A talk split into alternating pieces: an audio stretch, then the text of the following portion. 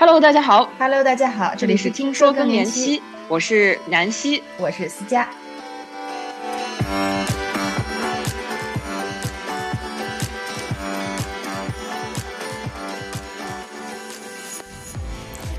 今天我们有幸邀请到了《民国太太的厨房：从前的优雅》的作者李舒老师来我们节目做客。之前的节目中，我们多次聊到他的书，感谢我们的好朋友、好听友雨辰帮我们联系到了李舒老师，他也敞开心扉和我们聊了很多心里话。他从他的四十岁的焦虑聊起，生病的父亲、卵巢早衰的压力，桩桩件件给他带来的各种情绪，都在写作中治愈。听他娓娓道来自己在每段经历中细致的观察和真诚的思考，像流水一样温和地追寻着他内心的方向，给我一种坦然接受生活起落，但也诚实面对自己所思所想的力量。当然，李舒老师来节目也聊了很多民国女性的故事，不过我们留着下期再和大家分享。不想错过的话，一定要订阅我们的频道哦。虽然很多听友朋友们都已经就非常了解您读过您的书，但是不知道您愿不愿意再跟大家稍微自我介绍一下？嗯听众朋友们，大家好，我是那个从前的优雅的作者李舒啊，也非常的开心这次有这个机会和大家来交流。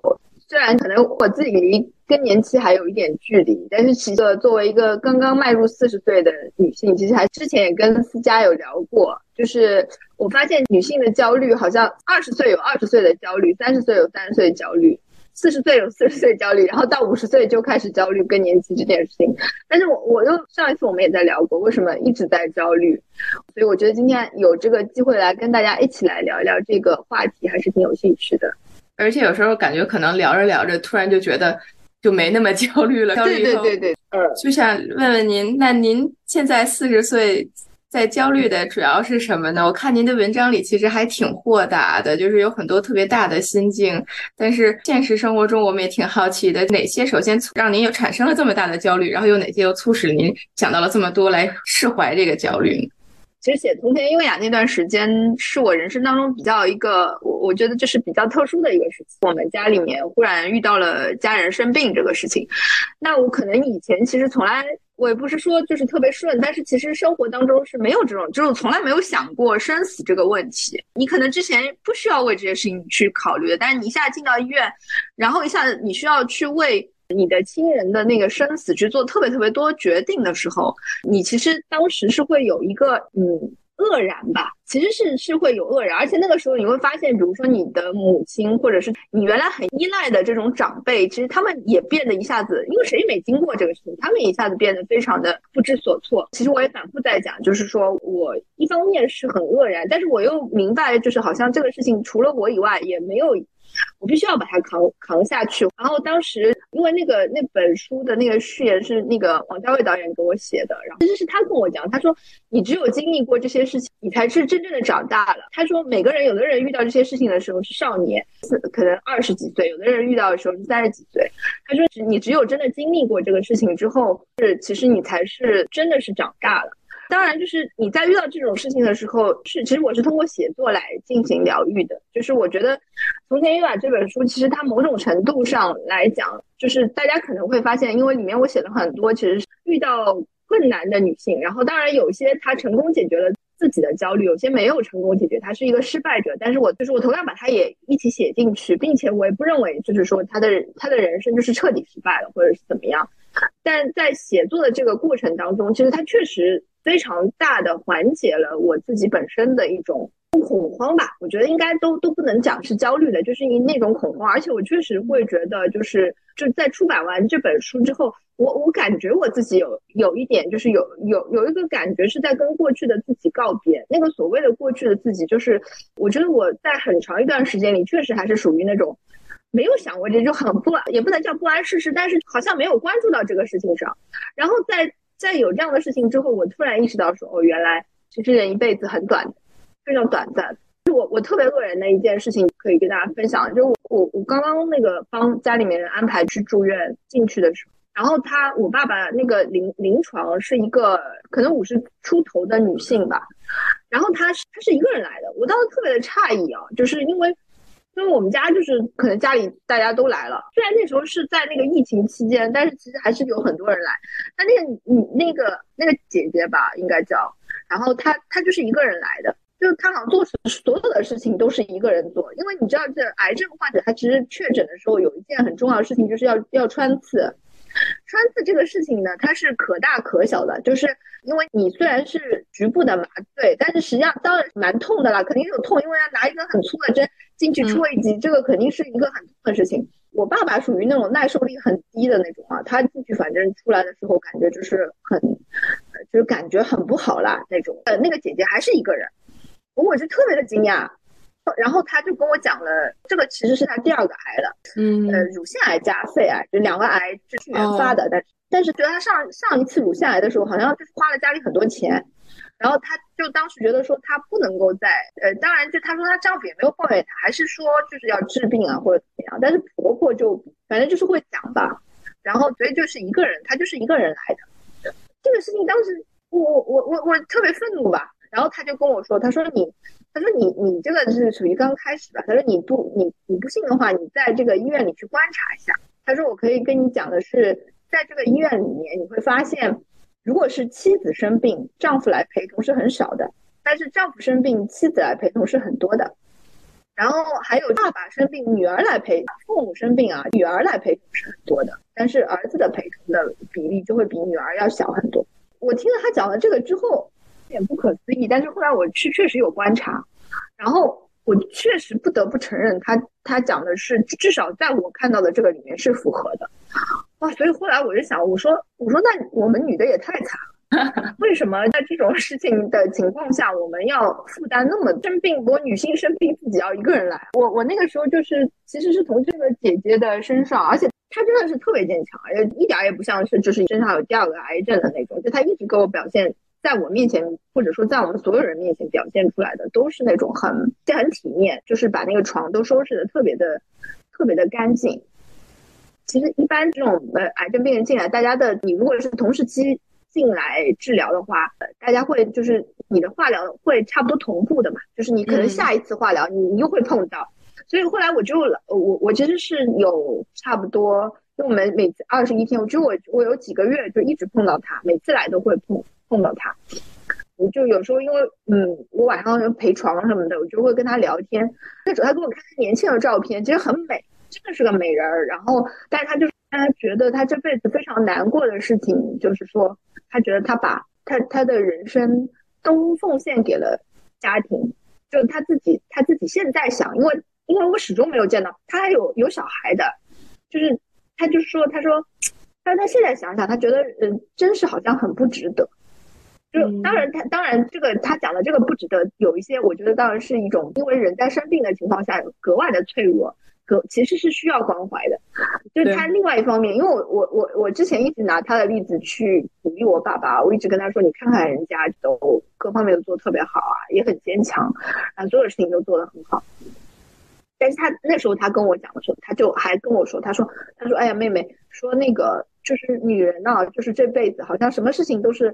小时候你就被教导说要怎么样啊，然后二十几岁的时候要要早点结婚，找个好老公。她说她也不觉得她老公是个坏老公，然后呃儿子呢也不是坏儿子，也就是他们只是软弱的普通人。嗯，但是她就是说，她说她如果她自己会觉得，呃，如果在那个的话，她一定会对自己更好一点。因为后后来我们的治疗的那个方向不一样了，我就是其实见过她嗯三四次以后就再也没有见到他，我也不知道，就是我我也不是很敢问，因为因为我也不知道他后来去了哪里再去做治疗或怎么样。但是他讲的话就是我我真的还是蛮蛮蛮感慨的，就是呃我我自己因为在那个病房里面遇到好多有他这样的，也遇到那种特别活泼的。完全没有把这个事情当成一回事的阿姨，然后还是很还是很活泼，还还有还有就本身还是一个快手的网红，然后真的然后在里面做，对对对对对，他后来还告诉我，就是他的粉丝还挺多的，我发现真的还挺多的，然后还会在病房里唱歌那种，就我也会遇到那种生命力特别强的，但是觉得就是你会发现老头们就是基本上呈现的状态都差不多。我我因为那个时候就会比较就写作者吧，我自己会去跟他们聊天，就是我我每次陪床的时候就都会去聊他们的故事，就都非常的精彩。每个每个女人的背后，我觉得都是一部长篇小说。其实，在经历过他们，当然有一些已经跟我们彻底告别了。就在经历过这些故事之后，我自己也突然在想啊，我我我我本来就是之前可能二三十岁的时候，其实都有点浑浑噩噩的。我想干什么事情，可能也没怎么想，就就就去干了，也没有特别的想。但是我现在经历了这个事情之后，确实有就有稍微停下来去想一下。第一个想法当然是觉得人这辈子其实特别短暂，就是像。你说像朝露一样，这当然可能有有一点矫情，但是确实是，就是你人如果就算是活一百岁的话，其实你也就已经到中场了，对吧？对，但我们怎么去看？当然，我们怎么去看待这个中场，这个是个问题。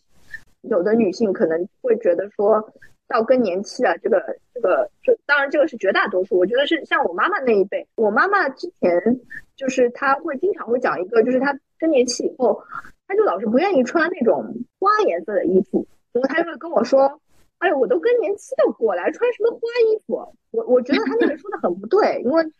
然后我就一直跟他说：“我说我不觉得，就为什么更年期以后不可以穿花衣服了？我说你看现在有很多的阿姨都非常的有活力的，但是其实你不可否认，这个代表着我的父母那一代的他们有一个普遍的，好像就觉得到更年期就结束了，或者说，我后来想是因为这个是因为他女性的这种。”功能性就是大家会普遍认为这个女的她不能生育了，那么她就她的价值就结束了。当然我这么讲就是听起来有点残忍，但是实际上这可能就是社会上对女性的这种。所以恰巧因为我们上次其实有聊过，可能对于四十岁的女性来讲，其实会普遍会遇到一个问题的，就是所谓我们讲那个，就现在大家都很焦虑那个卵巢早衰这个事情，还能不能生了这个事情，焦虑的点不一样，但本质上其实是一样的，我认为。就是恐惧更年期和恐惧卵巢早衰没什么区别。您是从什么时候开始有首先有卵巢早衰这个概念？而且您觉得这个事儿对您生活最真实的影响是什么？因为就是咱们聊天，我也了解到您其实对要不要孩子这个事情看得很开，并不是有这个真的生育焦虑。那是什么让您觉得，哎，这个事情让你有一个负担的感觉？我在我这个父亲生病以后，我的亲戚们的第一反应是跟我说叫我生个孩子，我觉得太不可思议了。就是他们所有人都来跟我说，你生孩子了，你爸爸就会高兴。我靠！我说，我说这个这个这两个事情的联系到底是什么？对，这两个事情，而且而且我当时是因为我自己非常疲于奔命于跑于各个医院，然后我的那些亲戚们就是都。就是没有对我有那种实际性的帮，当然他们也帮不了，因为这个有有很多的事情都是非常专业的，你要去跟医生去进行沟通嘛。这个我也不不，但是他们就坐在家里跟我说你生个小孩，哇，我我我第一反应就是想到那种旧社会讲冲洗，你知道？对，但是他们紧接着下一个就是跟你说你再不生就生不出来了，然后然后我觉得这话特别有打击性，就可能伤害力并没有那么大，但是侮辱性特别强。对对对对对，然后你那个那个，他就说你你你你再不生就生不出来。然后这个时候呢，我其实身边有一一群的女性的朋友，你到了四十岁，因为你你们都还是很很年轻的那个，就是你们的朋友们，我不知道会不会有这种问题啊？因为我我身边的朋友们，这个两极是分得很开的，就是就是生育了的朋友们，他们其实是更有话题性的，其实主要是因为我们其实遇到的问题都不一样，比如什么小孩上学问题啊，什么。要不要买学区房啊，或者说什么为了小孩要不要移民啊？其实多半都是聊这这类的话题。那其实像我们这样的会被他们归为，就是因为我们也不懂这些话题嘛。就是那这样，我我身边其实能聊到一块，就多半也是要么未婚，要么已婚未育的。但 anyway，大家都是没有小孩，那就会有一群。那这个时候就分化出来，又有一群女生说，就是他们都说要集体去冻卵。然后我就问他为为什么要去冻卵，他们就说因为会怕后悔。然后我就说为什么要后悔？呃，他说是这样的，其实我倒不在乎，说我到底最后是不是生一个小孩，但是我很害怕我失去了生小孩这个能力。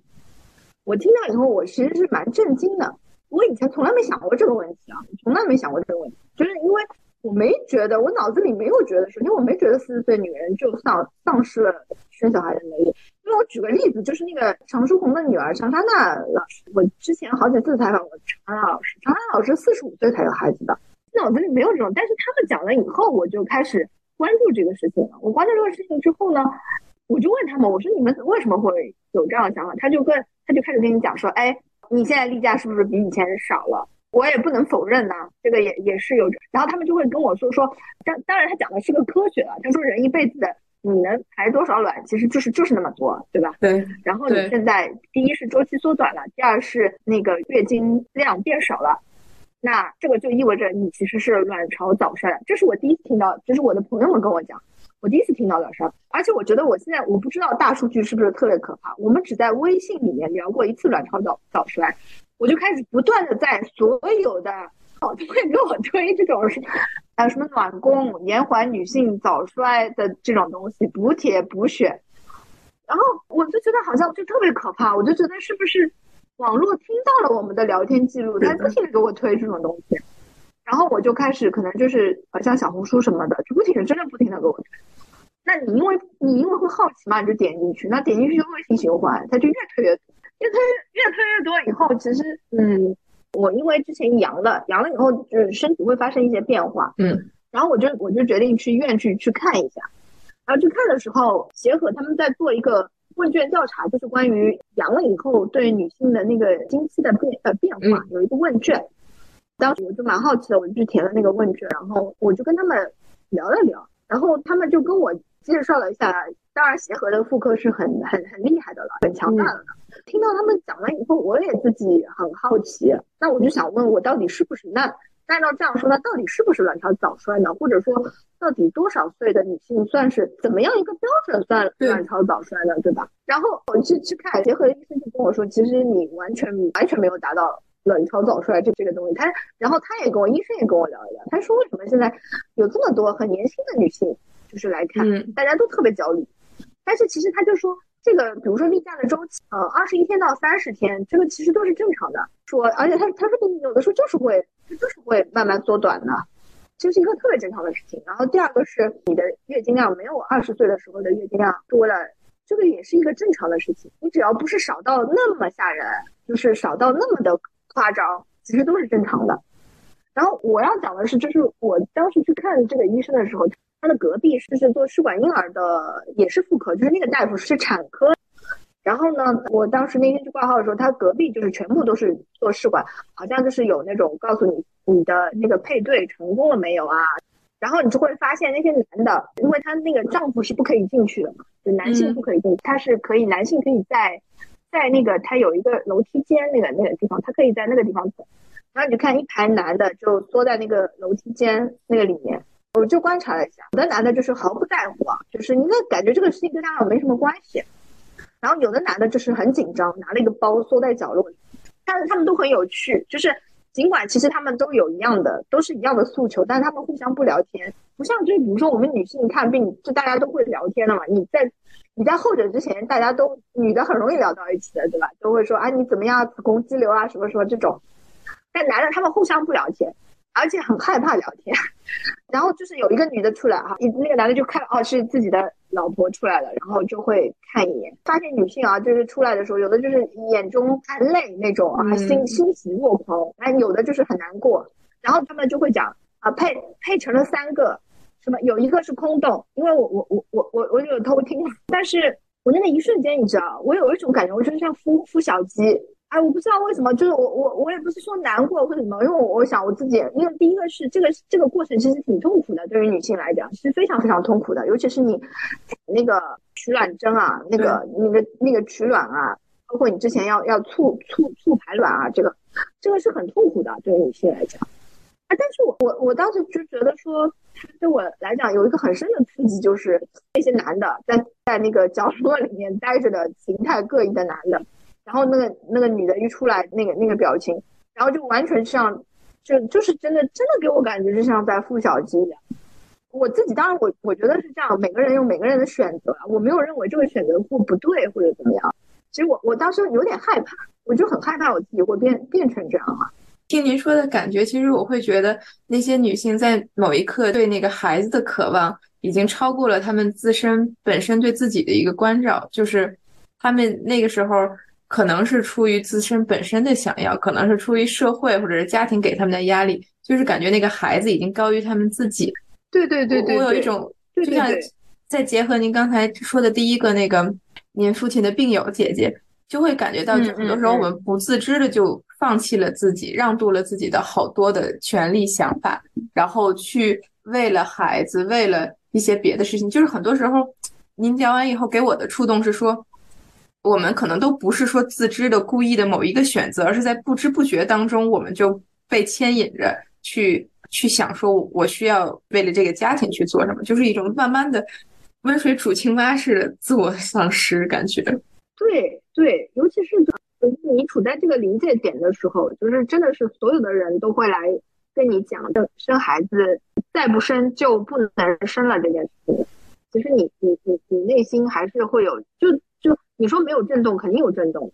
对吧？你肯定会觉得说啊，真的这样吗？你也会有点恍惚，有点恍神，因为我以前真的没想过这个问题。所以我我今年开始去想这个事情，一方面是因为。就是可能之前有有我父亲的这个这个事情之后，其实我我会在想，我觉得人辈一辈子是非常非常短暂的，嗯，然后而且我觉得人特别脆弱，你真的就是可能你你不知道，你不知道一个什么样的一一个事儿或者怎么样，他你就走了，就我们就再见了，对吧？就是在这种情况之下，就是女性到底怎么样去去对待自己？尤其是我我在想，这个是不是其实这种压力是不是像有点像男性的中年危机？我我不知道，因为我我跟一个男性，对对，他他说有一种深深的倦怠感，但是这种倦怠感是不是女性也有？我我也不是很清楚，但是我感觉我们现在处的这种状态，就是有种进退维谷，就是你好像又觉得，如果你想要小孩，好像还可以，对吧？还这个时候好像是还可以，然后你过了四十五岁，可能就越来越难或者怎么样。但是如果不要的话，你将来会不会后悔？因为我所有的朋友都会跟我说，你要防止你将来后的这个问题。就我其实最近也在看这个，我觉得我这个问题没有想的特别的明白。但我想就是到底说，我们后悔的是我们失去了这个这个东西，还是说，就是好为什么我我第一反应是为什么要后悔？但后来我想了一下，这个后悔是就是说，如果一个女的女人她没有做过母亲，她是不是她是不是就是她她还是不是女人呢？或者说她？比如说更年期这个事情，你更年期以后就彻底不来例假，其实就是它是不是就代表着衰老？因为我们现在所有的教育都告诉我们说，是是更年期以后你就会迅速衰老。我觉得这个问题问的特别好，就是我们一直想做这个节目聊的一个话题：女人的终点是不是就是更年期？是不是更年期以后我们就不能穿花衣服了？我们就不是女人了？但是我觉得，可能我们这一代受到的各种教育、各种想法都是说这是两码事儿。就是对对对，生育能力可能跟很多能力一样，就是那学习能力的丧失是不是丧失？然后这个能力的丧失是不是丧失？就可能我们有很多能力都在丧失的时候，我们不自知。但是可能对于生育能力，我们赋予它太多的意义了，因为过去可能它代表着很多社会的一些价值。但是在现在这个社会，我觉得在我们采访过程当中，采访了很多更年期后的女性。她们都生活的非常好，非常美，就是像您刚才说的，真的是，你觉得她们的生活是绚烂多彩的，而且对于女人这个定义的理解，他们会给我们作为这个年轻的有生育能力的女性带来更多的启发。所以从这点上来讲，我们是挺其实挺想反问，跟更多的人聊说。为什么更年期之后就不是女人了？女人的定义到底是什么？是生育能力定义的，还是说它有一个更大的东西定义的？那到底那个更大的东西如果有的话，它是什么？而且我想知道，男性有更年期吗？就是有啊，对对吧？男性好像也有更年期的嘛，对吧？对，为什么那男性更年期之后他还是男性吗？我我其实很 在想，不是一样嘛？这种衰老的走向其实是一样的嘛？但为什么女性？当然，就是因为女性更年期，比如说我我妈妈更年期的时候，确实有很多，就是她其实很难受的，对，就很难受的，有很多很难受的反应。嗯，因为女性是一下子的，可能在很很集中的一个时间段内的一个体现，所以我们能感受到之前之后的对比。可能男性就是一个一直的一个过程，然后所以他们不会感受到说这几年之间的一个巨变，以及这几年之前之后的这么一个对比。就是我觉得这个事儿，嗯。其实也有有有利有弊吧，可能我们的身体构造决定了这个的话，我们没法太去改变它。但是我们有不同的方式去应对它，而且有很多事情都不是更年期之后就结束了。我们之前跟医生聊的时候，医生也会聊说，就是亲密关系并不是更年期之后就结束了，有很多事情就是感情和亲密关系，这些都是在一直随着人生往前走的。所以可能我们对更年期的这个定义。在现在社会，我们需要重新去看，重新去看，说在我们人的寿命都翻倍了的情况下，那更年期的意义也应该被重新定义了。是的，而且我我就真的是觉得，我觉得，反正我不知道是不是因为我看到那个呃试管的那一幕，就对我来讲太震撼了。而我自己自己当时最大的感想就是说，我如果说人生在做选择的话，我肯定是不想要把自己定义成一个单纯说，如果我不能生育的，我就是个可悲的女人。我我肯定是不愿意这样的。下期我们会聊民国女性，还会涉及她们的更年期，你好奇吗？快订阅我们的播客，咱们下期节目不见不散。